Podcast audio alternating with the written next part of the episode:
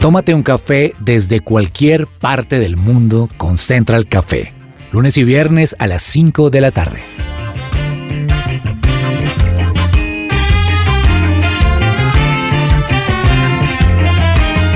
You make me shake, Holy Spirit.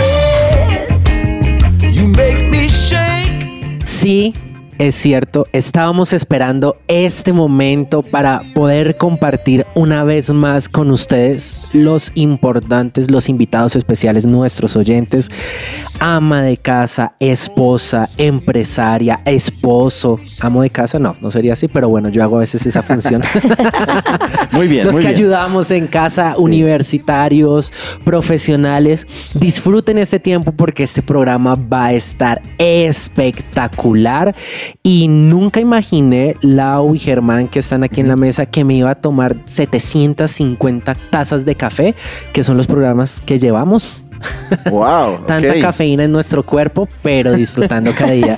Germancho y Lau, Lau, va para Lau. Ese lugar especial que tú dices es eh, donde me puedo desconectar, donde puedo disfrutar. ¿Cuál recomendarías? Un sitio donde me pueda desconectar. O sea, tiene que no tener internet el sitio. Que ya me pueda- Buen punto, sí. Uno dice que cuando va a vacaciones el desconectarse es desconectar. Sí, sí, yo nunca tengo rooming ni nada porque eh, como que no, no, No no, me sentido. interesa estar conectada con nada. Entonces yo creo que la falta de internet es lo que es el lugar donde, donde mejor no Donde no haya- haya wifi. Eso está buena. Muy bien, muy bien. Germancho, ¿cuál sería ese lugar?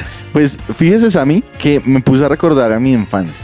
En la época en la que no existía el internet y el wifi. O sea, Sí. existía el internet, pero, pero No, era... no era Pero menos. Pero menos, sí, sí. Yo recuerdo que de vacaciones mis papás nos llevaban a mi hermano y a mí a Paipa, Boyacá, aquí en Colombia. Ah, en Paipa, sí. En esa época era lindísimo porque uno literalmente se desconectaba, o sea, no, no había internet en esa época. Bueno, hablo como si fuera, no sé. Sí, sí, de sí, 60 miles de No, no, años, no, no, miles no. de años. No, eso era en los 2000. 90, 2000. Pero aún así yo recuerdo que tenía la fortuna de disfrutar el paisaje porque pues nosotros nos quedábamos, bueno, eh, me acuerdo mucho del... Allá no son las aguas termales. Las aguas termales. Sí. Pero me acuerdo específicamente de poder eh, salir a, a cabalgar. Uy, Y era lindísimo porque uno podía, o sea, hay una zona donde uno visitaba otras zonas históricas, casas que pues Boyacá siempre tuvo una gran participación histórica en nuestra nación, ¿no? Entonces digamos que es muy bonito poder caminar, hacer caminatas, cabalgar, Sí, sí, o sí. también el tema de simplemente visitar lo Sí. que es familia, Eh, de exacto. todo. Para mí ese lugar es la playa. Ok. Para Ah, la mí, playa. uy, sí, desconectarse tiene que ser mar, olas, eh, coco en la mano, Pero Chancla. se le tiene. En Insolación. Boyacá se le tiene. está rojo, uno de aquí Sí, que es de sé. Bogotá, Colombia, ir a la costa de eso está Usted no es de rojo. Bogotá, Colombia. sí, yo sé. Por favor, y me respeta el Santander porque usted es Santander. Ah, uy. Pero ya que vivido mucho acá. Sí, Santander, viví en Cartagena. Ok. Y para mí es el lugar perfecto de desconexión Claro. y poder charlar con mi esposa o con mi familia es la playa.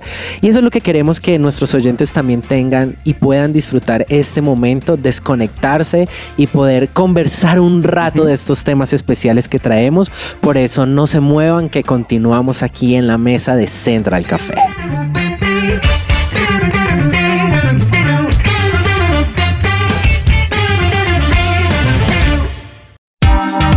¿Qué hay para hoy?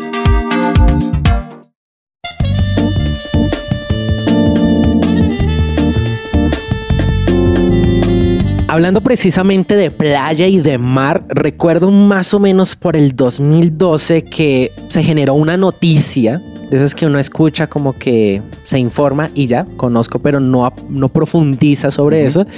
Y era como una pelea en que Nicaragua entró a pescar en mares colombianos y Colombia como que se pasaba. Había una lucha que internamente yo dije, pues pesquen en otro lado. O sea, los peces no necesariamente están... Qué solución tan diplomática. O sea, Diplomática. mándenme a mí como representante y yo les digo, pues... De aquí para allá sí, pescan ustedes y de acá para peces acá. hay. Pero esto ha generado toda una soberanía, unas luchas, unas guerras y tras un largo historial de litigio se dio a conocer el fallo de la Corte Internacional de Justicia de La Haya sobre el conflicto entre Colombia y Nicaragua que no era solamente pesca, hay más cosas Claro. que colombianos creo que deberíamos conocer y este conflicto por el control territorial marítimo que rodea el archipiélago de San Andrés y Providencia al lado. Yo creo que este fallo de la Haya es muy importante para nosotros como país, primero en términos de soberanía, ¿sí? Lo segundo, lo que es limítrofe, o sea, de nuestros límites no solamente territoriales, sino marítimos, que son los que se pusieron en juego en esta decisión. Tercero, de cómo Colombia se defiende ante un tribunal, o sea, cuáles son sus líneas argumentativas de defensa para lograr un fallo tan contundente de la Haya diciendo, no señores Nicaragua, no les vamos a expandir este territorio marítimo porque le pertenece a Colombia y además otras controversias conexas que también podrían suscitar más debates a nivel internacional y dijo vayan y traten lo que es conexo allá contratados, defínanlo ustedes en un fallo supremamente contundente. Entonces son muchas cosas y, y que viva Colombia, o sea, para mí es como que viva Colombia porque lo logramos, ganamos, ganamos internacionalmente, sí, como cuando gana la selección Colombia, alguna cosa, Sí, sí, algo sí. así, pero mucho más importante. fue lo que Sí, el Sí, tema claro. es que todos celebramos Germán como un gol, salen las noticias, Sí. el Haya ganó y todo, sí, pero, ¿qué que que- ganamos. Claro, buen punto. Pues resulta para nuestros oyentes que no han estado un poquito al tanto de esta situación, pues resulta que el tema de disputa era la parte marítima que correspondía y llegaba hasta el archipiélago de San Andrés y Providencia junto con los cayos de Serranilla y Bajo Nuevo. Eso es un territorio bastante amplio que le pertenecía a Colombia, pero que por temas de discusión entre Nicaragua y Colombia, este 13 de julio de este presente año 2023, la Corte Internacional de Justicia decidió otorgar la soberanía a Colombia, mantener la soberanía de Colombia sobre este territorio que son el archipiélago de San Andrés y Providencia y los cayos de Serranilla y Bajo Nuevo. A mí me parece una cosa muy importante ahí con lo que estaba preguntándonos a mí, dónde desconectarnos. Eh, San Andrés y Providencia tiene unas playas espectaculares Las donde uno realmente se desconecta. Pero además, yo siento que no solamente es como, uy, rescatamos el. bueno, no, no, no lo rescatamos porque nunca perdimos soberanía, pero sí es como que pasa con San Andrés también, ¿no? Claro. Estamos todos orgullosos, ¿no? Saben las canciones más patrióticas y qué está pasando con esa isla, con los raizales, que son los grupos étnicos, el grupo étnico predominante en esa zona de nuestro país. Entonces, no solamente re- pues que sea de nuestro eh, San Andrés y Providencia, sino en qué condiciones está la isla, Claro. también eso es clave. Sí, porque eso, lleva, eso conlleva responsabilidades. Estamos como la- Exacto. como, la- como Spider-Man acá. Toda responsabilidad conlleva. ¿Cómo es? Todo poder. Eh, conlleva una gran responsabilidad, gran frase de mis favoritas de superhéroes esa. Gracias, Germán. Por eso, esta es una victoria patriótica y estamos muy felices, pero tenemos un invitado que nos va a hablar más de esto, va a profundizar sobre el tema y nos va a ayudar un poco, así que no se muevan porque continuamos.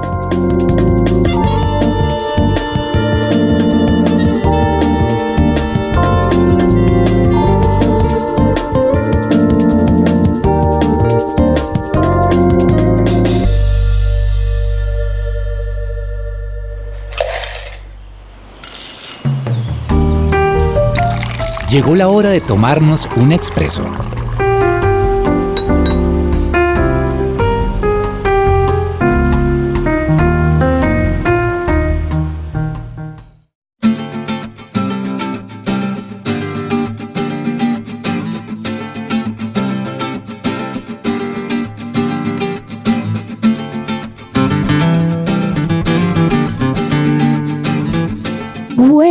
Les tenemos el día de hoy un súper invitado acá en esta sección de Central Café. Él es abogado, magíster en Administración Pública de la Universidad de Harvard, magíster en Derecho de la Universidad de Nueva York, de NYU, y PhD en Derecho Penal de la Universidad de Roma, exsecretario de Transparencia de la Presidencia de la República. Oigan, ustedes saben que yo soy abogada y la emoción que tengo por entrevistar a Gabriel Cifuentes no es normal. Así que, Gabriel, bienvenido a esta sección de Central Café. Hola, muchas gracias por esta invitación, a ti, Laura, a Catherine, Germán, Sami y a toda la audiencia. El privilegio es todo mío. Gracias por, por permitirme estar acá. Gabriel, entremos en materia de una vez y quería preguntarte qué fue lo que ganó Colombia con el fallo de la Haya.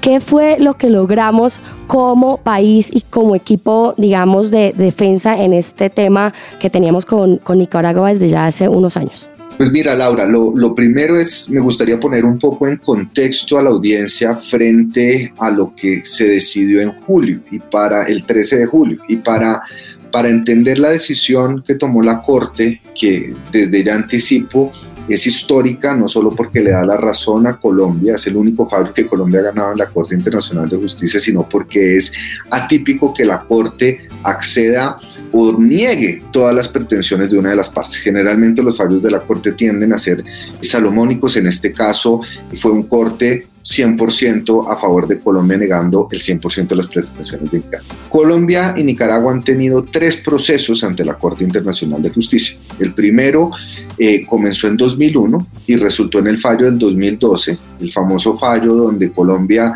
eh, pierde, entre comillas, 75 mil kilómetros y donde Nicaragua pretendía ejercer soberanía no solo sobre el mar territorial, sino también sobre las islas de San Andrés, Providencia, Santa Catalina y el archipiélago. En esa oportunidad la Corte eh, analizó eh, la validez del Tratado de Guerra Bárcenas de 1928, que le daba a Colombia la soberanía sobre las islas. Sin embargo, consideró que el acta de canje de notas que fijaba el meridiano 82 como el límite entre los dos países no podía considerarse como un límite. Procedió entonces a través de las normas del derecho internacional del mar a fijar una línea media y establecer una delimitación marítima que tendría que ser posteriormente acordada en un tratado internacional. Eso en, resumidas cuentas es lo que pasó en el 2012 Colombia mantuvo la plena soberanía sobre las islas, el archipiélago, pero Serrana, eh, Quitasueño quedaron enclavadas, es decir, quedaron en el mar territorial de Nicaragua por la frontera, digamos, o por la delimitación que hizo la Corte. Eso fue un, fallo durísimo. Eh, digamos, donde hubo muchos errores de, procedimiento, donde se hubiera podido evitar llegar hasta ese punto, pero eso será discusión de otra charla con un café con ustedes. El segundo fallo, que es lo que nosotros llamamos Nicole 3, Nicaragua, Colombia 3, fue una demanda interpuesta por Nicaragua en el 2013, justo en el año de gracia, después de que Colombia denunciara el Pacto de Bogotá, es decir, se retirara del Pacto de Bogotá, que es el que le daba competencia a la Corte Internacional para poder dirimir las controversias entre Colombia y Nicaragua. Pero en ese año de gracia, entre la renuncia de Colombia, eh, Nicaragua interpone dos demandas nuevas en el 2013. Una que se falló en el 2022, en abril del 2022, y que condena a Colombia nuevamente por incumplir el fallo del 2012, que fue otro golpe duro. Y la tercera demanda, que es la que se resolvió el, resolvió el pasado 13 de julio, y que Nicaragua a través de esta demanda buscaba hacerse a la plataforma continental extendida. ¿Qué es eso? El subsuelo. Aquí no se estaba discutiendo ni la soberanía de las islas, ni se estaba discutiendo el mar territorial. Lo que se estaba discutiendo era la posibilidad de que la Corte reconociera la titularidad de Nicaragua frente a la plataforma continental extendida más allá de las 200 millas que establece la Convención del Mar, creando una situación bastante incómoda porque la columna de mar y la zona económica exclusiva era de Colombia, pero el subsuelo y la explotación del subsuelo y todas sus riquezas hubiera quedado en manos de Nicaragua. Eso es una, una, situación bastante atípica. Claro. Pues Colombia ganó simplemente mantener intacta su soberanía ya reconocida por la Corte y evitar que Nicaragua pudiera delimitar una plataforma continental extendida que se sobrepusiese no solo a la nuestra, sino también que generara una sobreposición de titularidades, es decir, plataforma nicaragüense y mar colombiano. Claro, Gabriel, es que lo que hablamos durante el programa es que esta información nos llega en el 2012 cuando uno escucha solamente el tema de la pesca. Me acuerdo que el este estaba entre eh, pescar un poco más de los límites, ¿no? Y era la poca información que nosotros teníamos sobre esto. Ahora ya con toda la información que usted nos da, esta zona marítima en disputa reconocida no solamente en la parte de la pesca, sino rica y extensa para la, para la exploración, para una probable explotación de petróleo y otros hidrocarburos, ¿cuál sería esa implicación para Colombia si hubiéramos perdido este fallo? Pues primero, yo, yo, yo creo dos implicaciones fundamentales. La primera, de protección del medio ambiente, recordemos que en, en la cuenca occidental del Caribe se encuentra la, la mayor reserva de biosfera del, del, Caribe, que es el Sea Flower. El 75% del Sea Flower está dentro del de, eh, territorio marítimo colombiano. Si hubiéramos perdido la titularidad sobre el subsuelo, primero se hubiera podido poner en riesgo la protección de esa biosfera marina que Colombia se ha comprometido en proteger. Nosotros no sabemos si Nicaragua hubiera taladrado sobre, la, sobre, sobre los corales, no tenemos ni idea, pero si él hubiera tenido la titularidad sobre la plataforma, posiblemente se hubiera podido ver afectada la garantía de la protección de la reserva del cifrado.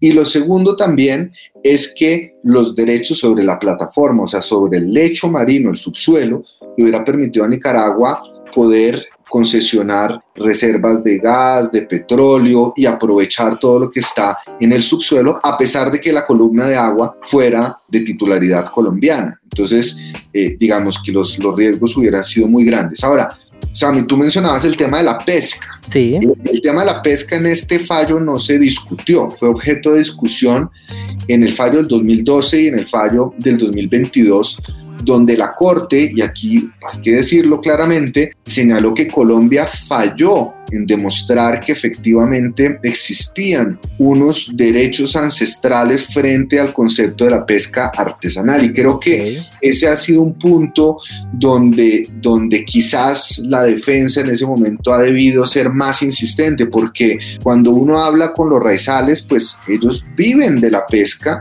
hay unas tradiciones culturales ancestrales en donde ellos además no ven la diferencia entre Colombia, Nicaragua, Honduras, Costa Rica y Panamá. Hay toda una cultura, es una nación creol, comparten un mismo idioma, unas mismas tradiciones. Los raizales que viven en la costa mosquitia de Nicaragua y de Honduras tienen unas identidades muy profundas con nuestros pueblos raizales de San Andrés y Providencia. Claro. Y creo que ese tema de la pesca uh -huh. y de, la, de los derechos de la comunidad raizal no fue bien interpretado, la corte no, la corte dijo, ustedes se tienen que poner de acuerdo. Claro. Es de un tratado para ver cómo se regulan los derechos de pesca. Bueno, Gabriel, ¿cuál cree que fue la diferencia que marcó esta defensa en este último fallo versus las anteriores? Pues Germán, eso es, eso es la pregunta del millón. Yo, yo, yo he visto mucho al, al, doctor Arrieta, al doctor Cepeda, expresidentes, todos sal, salen a, a, sacar pecho, pero como decía Napoleón, la victoria tiene muchos padres mientras que la derrota es huérfano. Pues yo me pregunto es si el fallo hubiera sido adverso, si hubieran salido con, con esa prontitud a, a sacar pecho, a asumir responsabilidades. Pero más allá de eso, porque además hay que reconocer que el equipo de defensa y la línea de defensa de un proceso que duró 10 años no, no podía cambiar en, en, pocos meses. El equipo de abogados internacionales se mantuvo intacto. El nuevo agente, que es el doctor Eduardo Valencia, estuvo desde el 2001 en el proceso. Entonces, eh, aquí, aquí lo primero que hay que hacer es reconocer que esta es una victoria del Estado, ni siquiera del okay. gobierno, del Estado colombiano, de la nación colombiana. Eso es lo primero. Entonces, yo no soy amigo de salir a, a, a sacar victorias, que este equipo, que el claro, otro. Claro. Eso me parece que, que, que, es mezquino. Sin embargo, tampoco es cierto que todo estuviera dado. Okay. ¿Por qué? El 4 de octubre, la Corte, de manera inédita, utilizó un artículo de su procedimiento para fracturar el debate que se tenía pendiente. Y aquí voy a explicarlo de la manera más pedagógica posible. El caso tenía tres paticas. Tenía una patica jurídica, una patica científica y una patica institucional. Comienzo por las últimas dos. La patica institucional era ver si la Corte era la entidad que tenía que entrar a hacer la delimitación, porque existe en el derecho internacional la Comisión de Definición de Límites. Existe una entidad que se encarga de hacer esas cosas. La científica era ver si efectivamente con los datos batimétricos, oceanográficos, con todos los estudios de detalle, si efectivamente la plataforma continental de Nicaragua se extendía como, como Nicaragua pretendía. Y la pata jurídica era saber si Colombia, no haciendo parte de la Convención del Mar, podía ser, si se quiere, juzgada o si este caso podía ser resuelto a través de las normas que están en la Convención del Mar, de la cual Colombia no hace parte. Esos eran los tres grandes componentes y la estrategia de Colombia se basó en esas tres líneas desde el 2013. Sin embargo, la Corte en octubre llama a las partes y les, les dice, vengan acá, yo antes de meterme en el rollo científico, en el rollo institucional, quiero resolver el tema jurídico. Entonces la Corte convoca unas audiencias en diciembre, que son las audiencias del 5 al 9 de diciembre, y le dice, contésteme a mí dos preguntas muy puntuales. La primera es si en el derecho a la costumbre, es decir, no en el tratado, la CONVEMAR, sino en la costumbre internacional, que es fuente de derecho, hay normas que me permitan a mí decir si una plataforma continental extendida puede afectar la zona económica de un Estado, es decir, si puede haber sobreposiciones. Y lo segundo, si los criterios para la delimitación de la plataforma son costumbre eh, o no. Entonces, al reformular esas dos preguntas, obligó a las partes a que en la audiencia de diciembre contestaran esas dos preguntas, lo que obligó a que, si bien se mantenía la posición de Colombia en lo jurídico, pues tuviéramos que diseñar toda la estrategia para contestar específicamente esas dos preguntas, que fueron las que la Corte en la audiencia de julio le da la razón a Colombia. Entonces, sí, claro, la línea de defensa se mantiene. No se puede dar un cambio de 180 grados más porque la, la fase escrita ya se había surtido. Claro. Pero la audiencia defender los argumentos en la audiencia, recalibrar la estrategia para contestar las preguntas de la Corte, sí fue un trabajo que exigió del nuevo equipo de agentes y del equipo de, abogados internacionales que ya venía desde, desde, desde hace años a pues, reformular la, la respuesta de la Corte me parece clave eso que dice de realmente quien ganó y quien lo hizo posible fue el Estado colombiano. Porque yo, yo pensaba como cuando inicia una obra en un gobierno, entonces el siguiente la sigue y el otro corta la cinta y entonces quién se lleva los créditos. Y, realmente es como el ejercicio juicioso de una defensa de los intereses del Estado. Y entonces eso está buenísimo para que todos nos vayamos con eso. Ya un poquito como en, algo más personal, yo quisiera preguntarle qué emociones suscitan usted esta decisión, cómo se preparó para ser parte del equipo litigante? ¿En dónde estaba cuando, cuando yo la decisión y se lo esperaba? Pues primero nosotros estábamos allá con el equipo de agentes y el equipo de abogados internacionales. Nosotros llegamos cuatro días antes, digamos, a preparar y analizar los diferentes escenarios. Digamos, no nos cogió por sorpresa porque lo teníamos, nosotros teníamos el mejor escenario, el escenario más probable y el peor escenario. Entonces, el trabajo que se hizo fue también de manejo de expectativas, porque aprendimos en el 2012 que dimos por, por sentado que la Corte pues, nos iba a dar la razón. Y cuando iba leyendo el fallo en el 2012, pues tremendo sablazo, baldado de agua fría, fue madre Colombia perdió 75 mil kilómetros de mar, nadie se esperaba eso. Entonces, digamos, lo primero, digamos, uno de los, de los lineamientos que yo tuve que manejar fue el manejo de expectativas. Y para eso, digamos, la narrativa tenía que ser una narrativa realista, y es decir, es imposible anticipar un fallo de la Corte. La Corte, además, como les decía, siempre ha sido salomónica. Entonces, le da un poquito y quita un poquito, pone un poquito y quita un poquito. Entonces, teniendo eso en cuenta, eh, nosotros estábamos confiados en que la Corte nos iba a dar la razón en lo jurídico, pero existía el riesgo de que la Corte hubiera dicho, vea, Usted Colombia tiene razón en lo jurídico, pero todavía me faltan por analizar las otras dos paticas, ver lo científico y ver lo institucional. Y eso era muy probable.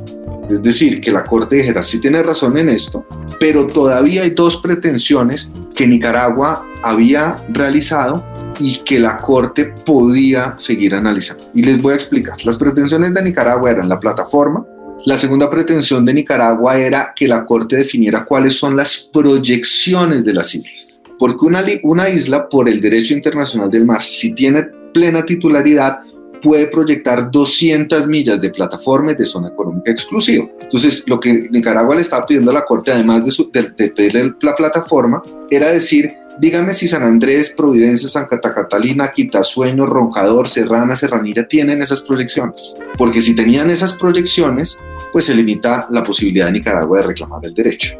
Y la tercera pretensión era enclavar, es decir, volver a dejar sin esas 200 millas y en el mar territorial de Nicaragua las islas que la Corte no enclavó en el 2012. Entonces, Nicaragua todavía tenía más pretensiones que no se resolvían con la pregunta jurídica, sino que podían obligar a la Corte a analizar los aspectos científicos para concederle a Nicaragua las otras pretensiones. Y ese era el mayor riesgo.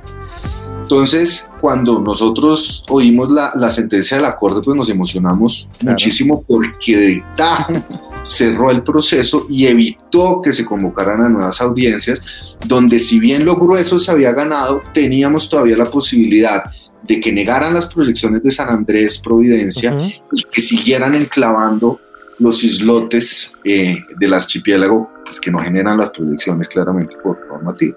Gabriel Cifuentes, si me permite, para mí ustedes como esos héroes de Colombia que luchan y pelean por la soberanía y por lo que hemos, con lo que venimos construyendo, como decía Lau, no es de un gobierno, de este, tal persona, sino es de toda la historia de Colombia y esas pequeñas guerras o batallas que hemos construido entre todos y esos que enviamos allá a la lucha, al frente. Y darle muchísimas gracias también por habernos aclarado este tema que no solamente nos muestra un, pedazo de Colombia, sino e, esa batalla ganada por el amor que tenemos a Colombia y muchísimas gracias por compartir este café con nosotros. No, pues Sammy, muchas gracias a ustedes, pero quiero aclarar, aquí no hay, no hay héroes de ningún tipo, abogados que hacen, digamos, su, su trabajo y hay que reconocer el trabajo de los equipos anteriores, de los agentes que han estado a cargo de esto desde, desde Julio Londoño, eh, ex canciller y que estuvo en el fallo del 2001, Cepeda, Rieta, eh, Fernández de Soto. Aquí no, no, a nadie se le puede restar un solo crédito. Reconocer además el trabajo de los abogados internacionales, los que muelen, los expertos en, derecho del mar, científicos. Tremendo. Lo tercero es que, que comencemos a ver el mapa como es. O sea, nosotros vemos el mapa, es un mapa terrestre. ¿Y dónde está el mar? Y entonces nos ponemos bravos y nos enchichamos cuando nos quitan mar, pero nunca en un mapa en el mapa Colombia y una fotico es de San Andrés y Providencia y nos olvidamos que, las fronteras son terrestres y marinas y Colombia es el único país de Sudamérica con dos océanos. Eso es cierto. Pues una vez más, un invitado muy especial, Gabriel Cifuentes. Muchísimas gracias. Esperamos tenerlo de nuevo con nosotros. Gracias por compartir en la mesa de Central Café y nos vemos en una próxima. Claro que sí. Muchas gracias por la invitación. Gracias. Chao, chao.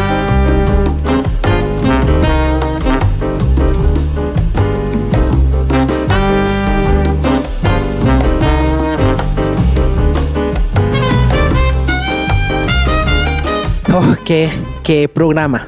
Qué Increíble. invitado. Qué invitado. Qué, qué Sí. charlas. Gracias a todos los que trabajan detrás para traer a Cata. Gracias porque has hecho una labor muy especial.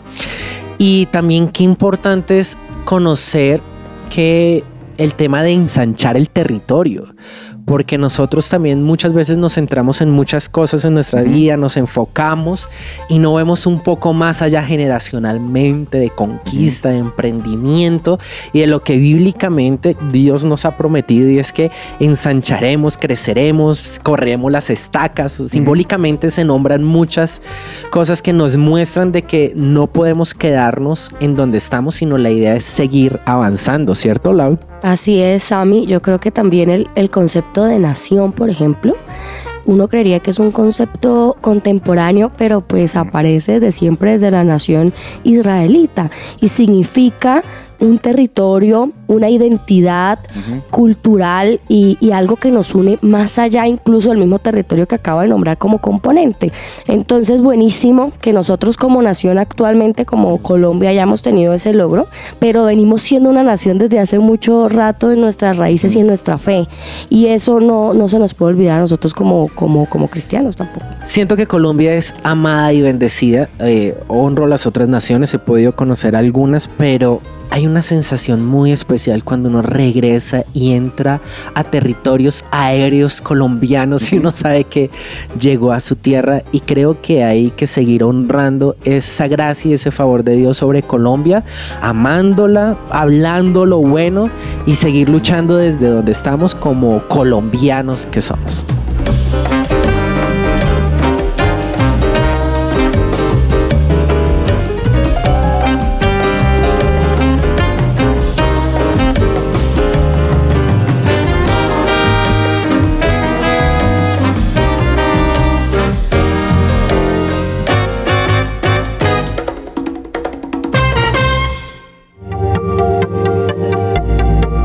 No te desconectes. Esto es Central Café. Escuchas su presencia radio.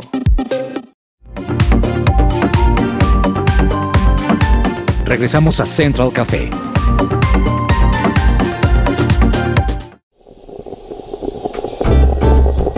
Datos curiosos y tostados.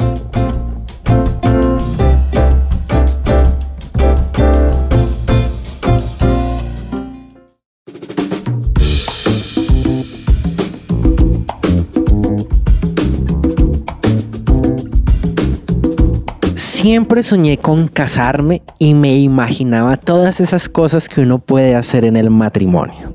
Salir, disfrutar, comer, no pedir permiso a los papás de mi novia, eh, muchas cosas, pero hay otras que inicia el matrimonio, Epa. pronto Lau los- las conoce, que uno dice, no estas, ni me las imaginaba para Germán que está en, Es algo en pro de casarse, le tengo Por favor. eh, algo muy importante que he visto y he hablado con otros amigos míos que están casados y es que las esposas son trascendentales con preguntas en el momento en que uno se acuesta a dormir y lo que único que uno quiere es ya.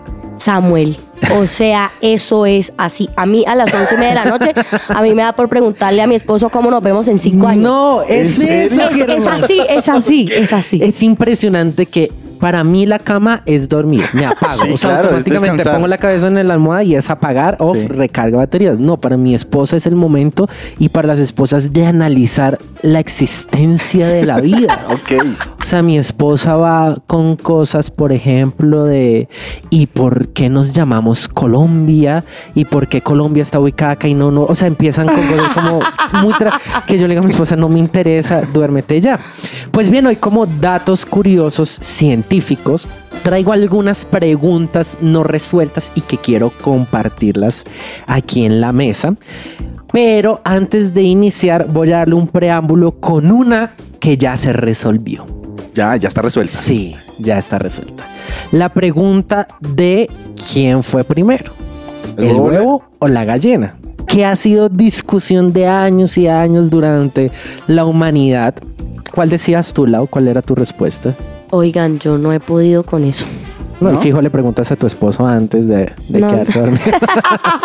Germán, ¿cuál ha sido la suya? Siempre que decía usted. Para mí la gallina. ¿Por qué? Porque yo creo que... ¿Sí? ¿Ha sido? No, es que está déjenmela ahí, yo, es Sí, una tranquilos. suposición. O sea, no Científicamente, ya por un estudio, Ajá. Comprobaron que fue primero la gallina y ya lo establecieron y nos quitan esa pregunta Wow. porque hay otras preguntas más importantes. Ya Dijeron, ya, decidida, cambiemos de tema. y es la gallina porque en el momento de incubar huevos, la gallina tiene unas proteínas que permiten que el huevo pueda incubar, pueda desarrollar y pueda salir el pollito. Entonces, si no están estas proteínas, un huevo quedaría en desayuno. Ahora sí. Pollitos líquidos, como Muy dirían bien, por ahí. otras preguntas existenciales de la vida y datos curiosos con estas preguntas. ¿Quién prueba las nuevas marcas con mejor sabor de comida de perros? no puedo creer esto. No. O sea, ¿quién determina qué marca o qué comida es la más rica para los perros? Claro, o sea, como dicen, esta Ay, es la comida no, algún rica. humano. No, no, no, no, no, no. no. La- Obviamente, no, yo me sé que tendrán comensales, Sí, eh, caninos. No, son preguntas. sí, Comensales caninos. Sí, claro Y que- como si baten mucho la cola, entonces este me gustó ¿Cuál más. es mi idea de estos datos curiosos que siempre me toca explicarle a la U? ¿Esto para dónde va? Yo ¿Esto siempre lo miro. Como la respuesta a quién fue primero, el huevo o la gallina, ya está resuelta, pues voy a mandar otras para que sigamos durante la humanidad debatiendo. ¿Por qué Tarzán está afeitado, pero tiene una melena larga? En las películas, increíble, ¿no? Eh, Esta para Tami, Lau Tami. Si un abogado enloquece, pierde el juicio. Dios mío. Desde que sí en estudiar eso ya lo ¿Cómo perdí. sabríamos si una palabra estuviera mal escrita en el diccionario? Sí, no existían los diccionarios. Exacto, muy bien. ¿Por qué bajas el volumen de la música del coche cuando vas a parquear? no puedo creer esto. ¿Sí? Como ¿Lo ha para hecho? concentrarse, ¿no? Sí, claro. Para concentrarse más. Muy Para que el golpe avise. Para que, sí, para, para que se oiga el dele, dele, dele, Sí. mona. ¿Por qué apretamos tan fuerte los botones del mando o del control del televisor a distancia de la televisión cuando sabemos que se le han acabado las pilas? Sí, como que no. Sí, Sí, ¿Pero como. lo han hecho? sí, claro. Sí, o sea, pero son preguntas a resolver. O sea, en serio, sí. son preguntas existenciales. ¿Qué cuentan las ovejas antes de ponerse a dormir? Humanos. No, científicamente, esa sí tengo la respuesta. Las ovejas no cuentan nada, quedan dormidas de una vez. ¿Qué debe hacer uno si ve un animal en peligro de extinción comiéndose una planta en peligro de extinción? ¿Cómo supieron los inventores del reloj la hora a la que la pusieron? Ah, eso sí tiene que ver. ah, Eso no. tiene A que ver eso con tiene- el sol. Yo diría que tiene que ver mucho con la manera en cómo los antiguamente se creaban los relojes de sol, por ejemplo. Ok. Y por el sol iba a Sí, decir. claro. Porque es imposible estornudar con los ojos abiertos. Porque se le salen los Porque ojos. estamos diseñados así. Si Sócrates era sabio por no saber nada, ¿sabe más Sócrates que Einstein? Sócrates dijo, solo sé que Nada Ah, sé. nada sé. Y fue un sabio. ¿Quién es más sabio? Pues a mí me parece que Sócrates es muy sabio porque cuando uno se adentra más en el conocimiento se da cuenta que sabe menos. Sí. Y eso es lo que quería decir. Bien. Entonces le falta, o sea, hay que investigar. ¿Cómo se escribe el cero en números romanos? El puño. ¿En serio? No, no, no. Ah, ok, yo. no, pues yo me imagino. Está difícil. No, es que de hecho, no, no, ahí yo les tengo un dato, un dato interesante. El cero no es un, no existía en, en los números romanos. Ah. El cero fue traído, creo que eh, fue desarrollado, fue por los persas. Ah, muy bien. ¿Por qué llamamos Tierra a nuestro planeta si más de un 70% Es del agua. globo está cubierto por agua? La pregunta es, ¿está cubierto? ¿Y qué hay debajo de la cubierta? Tierra. Entonces, bienvenidos al planeta Tierra. Solo Germán podía responder estas preguntas de datos curiosos gracias a nuestras amadas esposas y a las mujeres que nos han llevado a cuestionarnos acerca de la existencia de la vida.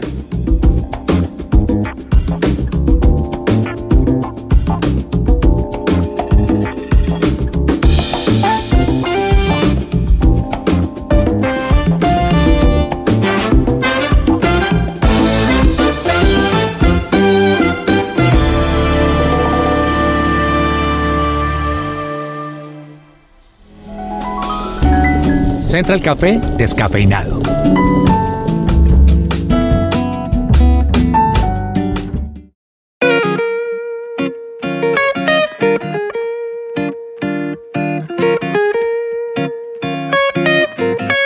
La psicóloga cristiana Diana Monsalve, especialista en salud mental, te ayuda en el tratamiento de depresión, ansiedad, trastornos de alimentación, estrés, entre otros.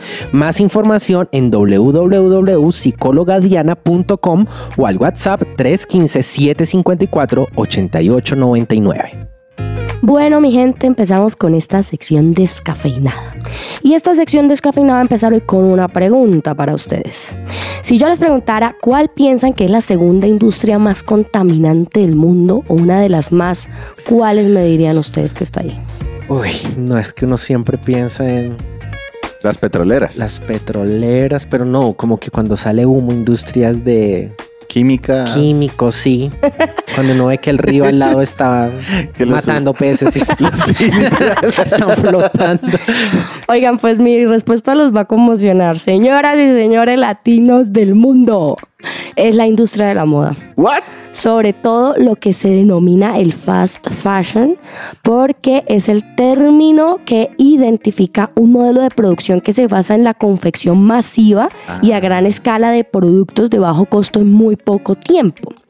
Una de las características principales de esta modalidad es el recambio constante de los productos en las tiendas que fomenta el deseo compulsivo de consumir prendas nuevas todo el tiempo.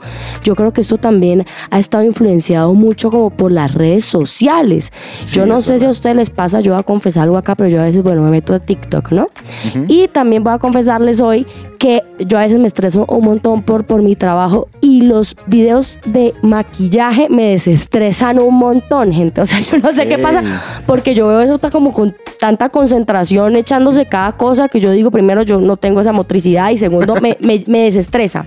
Y de ahí quiero salir a comprarme a Farmato cualquier pestañina que vive. O sea, es una cosa muy tremenda. Y eso también pasa con los chiros. Y lo que pasa con esto es que el mundo está, estamos produciendo tanta ropa y tanto consumo que a eso se le so- denomina fast fashion. O sea, Claro. me lo uso dos veces, voy y lo tiro porque ya salí en la foto en la red social y necesito irme a comprar otra cosa y ese consumismo nos está matando. La lógica de la moda rápida es aquella de la hiperproducción el hiperconsumo de bajo costo y poca calidad, sin medir las consecuencias humanas y los efectos ambientales que, que cada proceso deja en su camino. Es por eso que la ONU declaró en el 2018 la emergencia ambiental para este modelo por el uso desmedido de recursos naturales y la contaminación generada a través de los procesos. En la búsqueda de disminuir los costos también se promueve la precarización de los trabajadores, Wow. que generalmente provienen de países en vía de desarrollo, así como deviene también en toneladas de desechos que anualmente terminan en vertederos o siendo incinerados. ¿Cómo se combate esta contaminación? Para que los oyentes no queden como, uy, quedamos con el problema. Sí, porque yo estoy pensando en este momento en el closet. O sea, estoy mirando, tengo esta camisa, esta. Sí, tal cual. Mi esposa me ha dicho no la vuelvas a usar, pero ya llego con argumentos para decir, amor, voy a salvar el planeta. Exacto. Sí, no, pero es verdad. De hecho, existe, existe una contramoda, se podría decir, y es el tema de utilizar ropa ya Reciclada. No, pero es que si uno piensa en los hombres más millonarios, la mayoría Sí. es camiseta blanca, jean negro y son así Son, sí, súper. sencillos. sencillos. Bueno, ¿cómo se combate? Primero, algo que estaba diciendo Sammy, compre menos, compre menos. O sea, cada vez que alguien vaya a comprar, uno le puede decir como, hey, estás dañando el medio ambiente". No, pero hacer como esa conciencia. Y lo segundo es, prefiera el slow fashion. Eso es lo que estaba tal vez ah, advirtiendo ok. Germán. Así se propone un nuevo modelo.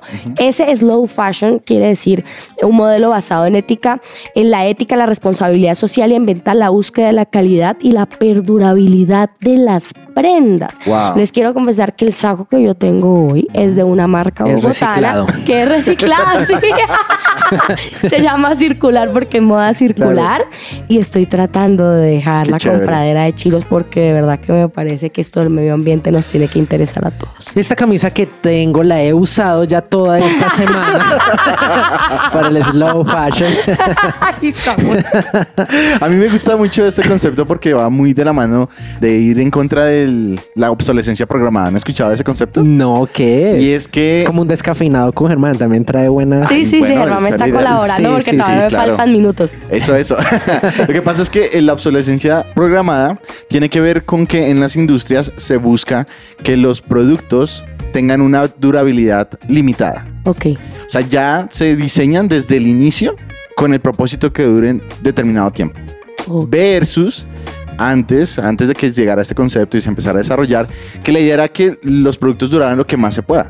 En este momento se piensan, porque la idea es que puedan consumir más. Se puedan... Claro, se Claro, es que antes claro. la labor de la abuelita todavía funciona. La de uno dura 3, 4 años y ya toca cambiarla. Que los, sí, eh, entonces digamos que me, me gusta mucho lo de los low fashion precisamente por eso, porque también va como un poquito en contra de, de que tiene que durar muy poco, que tenga muy, muy baja calidad. No, la idea es que se pueda mantener y perdure en el tiempo.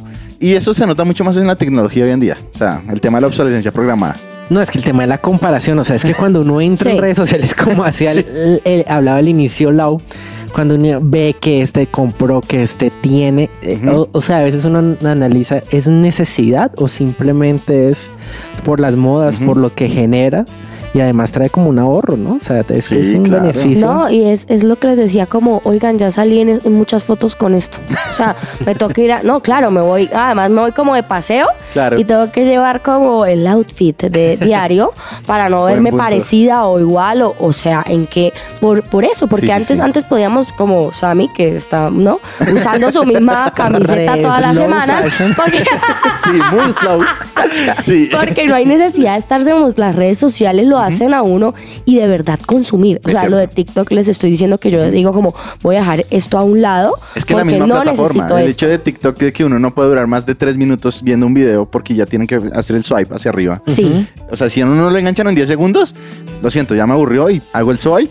Entonces es como, de ahí uno, no, uno nota eso que tú dices, Lauri. Sí, sí, Nosotros tenemos en la casa como un eslogan, no sé, como antes de comprar ropa tenemos que salir de ropa. ¿Qué genera esto? Oh. Epa. Que a veces uno dice, no, no necesito, Claro. realmente ahí tengo. Entonces cuando mi esposa va a comprar o yo decimos hay que mirar nuestro armario, entonces si vamos a comprar se, se regalan o se donan prendas. Claro. Entonces ahí uno después se da cuenta que no, o no hay necesidad Ujú. o la que tiene todavía aguanta un poco más y... Exacto, claro. Eso es verdad. Salir cuando uno sale y se da cuenta, de verdad necesito esto. Mi Cierto. esposo me dice, yo es algo como es que estábamos de aniversario hace poco y yo me quería estrenar algo, ¿no? Claro, claro. Entonces yo le y yo como no, ay, quiero y el negro me dice, "De verdad lo necesita." O sea, hay necesidad de comprar esa chaqueta al día de Por hoy. eso Lau empezó No. a usar ropa reciclada con hojas de, pl- de plátano. de plátano, sí. Menos sí, mal sí. no me están viendo porque qué hojas de plátano. Pero bueno, como podrán ver, esta, esa- esta mesa es una mesa muy consciente. Hay una persona como Sammy que lleva con la camiseta toda la Muy semana. consciente. Yo Que con plátano, sí, hojas de plátano y así va, estamos todos acá en la mesa. Muy bien.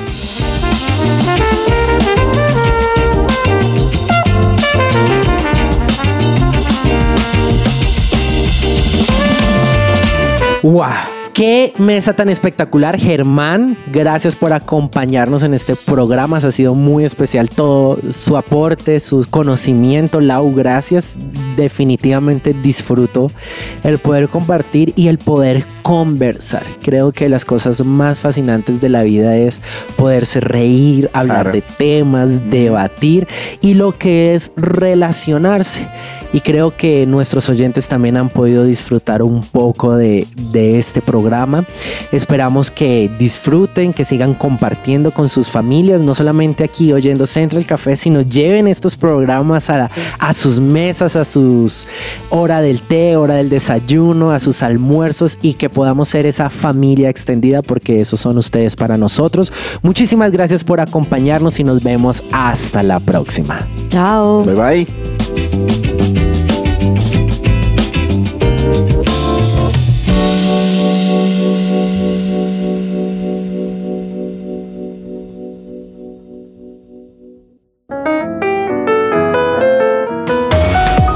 Central Café también está en su presenciaradio.com.